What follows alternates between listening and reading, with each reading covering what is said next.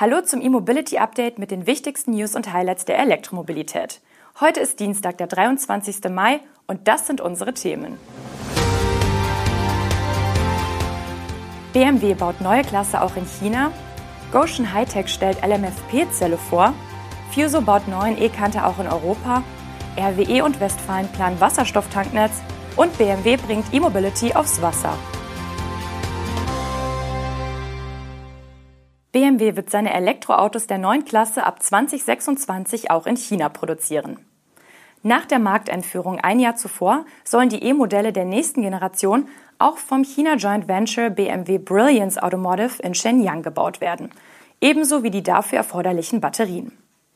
Der virtuelle Spatenstich für den neuen Batteriemontagestandort fand bereits statt, im Rahmen einer Veranstaltung zum 20-jährigen Bestehen des Joint Ventures. In Shenyang verfügt das Unternehmen über mehrere Werke.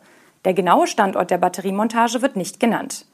Ebenfalls offen ist, in welchem Werkteil die Fertigung der neuen Klasse angesiedelt werden soll. Vor Ort läuft etwa schon der BMW iX3 vom Band. Auch der i3 eDrive 3511 wird dort gebaut. Dabei handelt es sich um eine Elektroversion der Dreierlimousine. Im ungarischen Werk steigt BMW bekanntlich mit einem Modell im Dreiersegment in die neue Klasse ein. Welches Fahrzeug in China zuerst produziert wird, ist noch offen. Die Integration der neuen Klasse in unsere Produktion in China ist verbunden mit dem Aufbau einer Hochvolt-Batteriemontage für die nächste, dann sechste Batteriegeneration, sagte der Produktionsvorstand der BMW AG in Shenyang. Ab 2026 sollen vor Ort Batteriezellen zu einbaufertigen Akkupaketen für die Elektroautos montiert werden. Mit Shenyang in China sind neben Debrecen in Ungarn, München in Deutschland, San Luis Potosi in Mexiko und Spartanburg in den USA nun fünf Produktionsstandorte für neue Klasse bestätigt. BMW plant für die künftige Generation seiner Elektroautos ab 2025 mindestens sechs Modellanläufe binnen 24 Monaten. Wir bleiben noch kurz in China. Der Batteriezellenhersteller Goshen Hightech hat eine Batteriezelle auf Basis von Lithium-Mangan-Eisenphosphat vorgestellt. Diese Technologie soll Elektroautos zu Reichweiten von 1000 Kilometern nach chinesischem Standard verhelfen.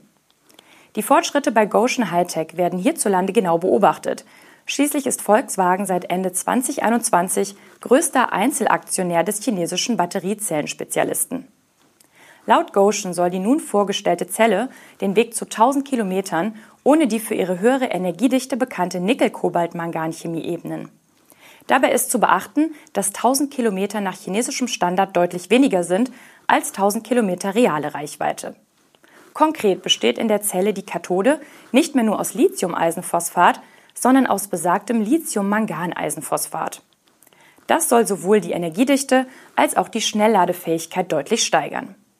Für letztere gibt Goshen 18 Minuten an, ohne jedoch das genaue Ladefenster oder die Leistung selbst näher zu benennen.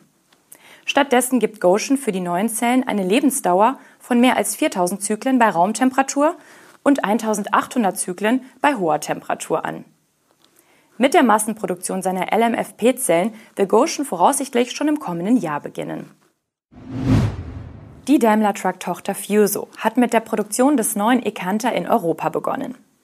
Die im September des vergangenen Jahres vorgestellte neue Generation des vollelektrischen Leicht-Lkw läuft ab sofort im Produktionswerk im portugiesischen Tramagal vom Band. In dem Werk von Mitsubishi Fuso Europe wurden seit 1980 bereits mehr als 250.000 Fuso Canter hergestellt. Ab sofort wird dort nun auch der im vergangenen Herbst präsentierte Next Generation E-Canter gebaut. Diesen kleinen Elektro-Lkw gibt es in insgesamt 42 Varianten mit sechs Radständen und einem Gesamtgewicht von 4,25 bis 8,55 Tonnen. Bisher gab es den 2017 eingeführten Ecanter nur als 7,5 Tonner mit 3,40 Metern Radstand. Davon sind mehr als 550 Fahrzeuge in Kundenhand. Das Angebot wurde nun erweitert, um den Anforderungen der Kunden noch besser gerecht zu werden, wie es von Daimler Truck heißt. Die Produktion des Next Generation Ekanta ist im ersten Quartal bereits im japanischen Kawasaki angelaufen, für den japanischen Markt einerseits und alle weiteren außereuropäischen Märkte andererseits. Die europäische Wertschöpfung beschränkt sich dabei übrigens nicht nur auf die Fahrzeugmontage in Portugal. Mehr als 50 Prozent der Komponenten des elektrischen Lkw stammen von über 90 verschiedenen europäischen Lieferanten.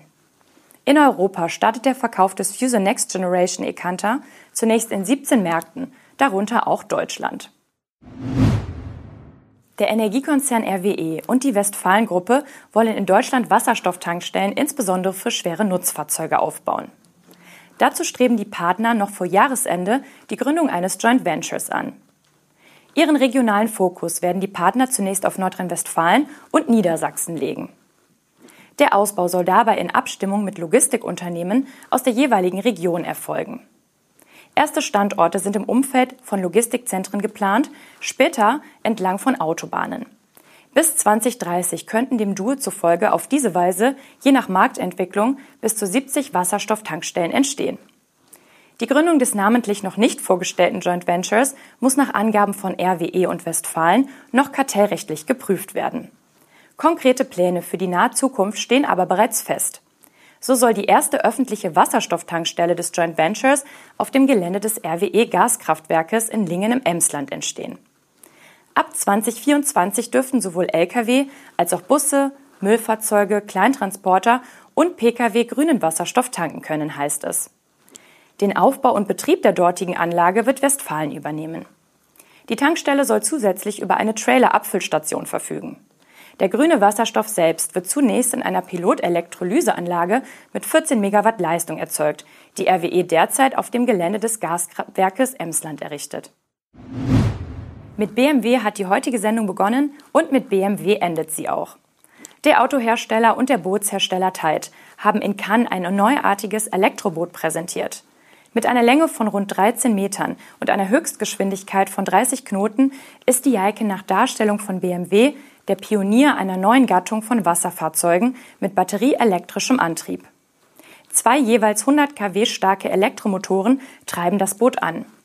Der 240 Kilowattstunden große Akku besteht aus sechs Batterien aus dem BMW i3. Damit ausgestattet soll das Wasserfahrzeug eine Reichweite von mehr als 50 Seemeilen schaffen. Das sind umgerechnet rund 100 Kilometer.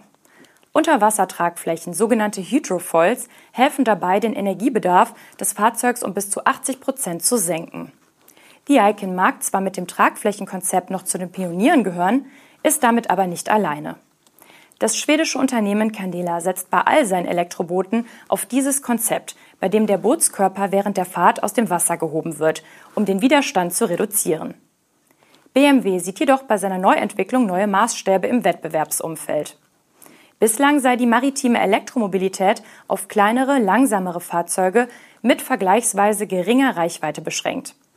Das Segment schnellerer Boote mit größerer Reichweite werde dagegen von Modellen mit Verbrennungsmotor beherrscht. Die Icon definiere das Verhältnis zwischen Abmessungen, Höchstgeschwindigkeit und Reichweite neu, so BMW. Das waren die News und Highlights der Elektromobilität am Dienstag. Wir wünschen Ihnen einen tollen Maitag und melden uns schon morgen mit dem nächsten E-Mobility Update zurück. Bis dahin.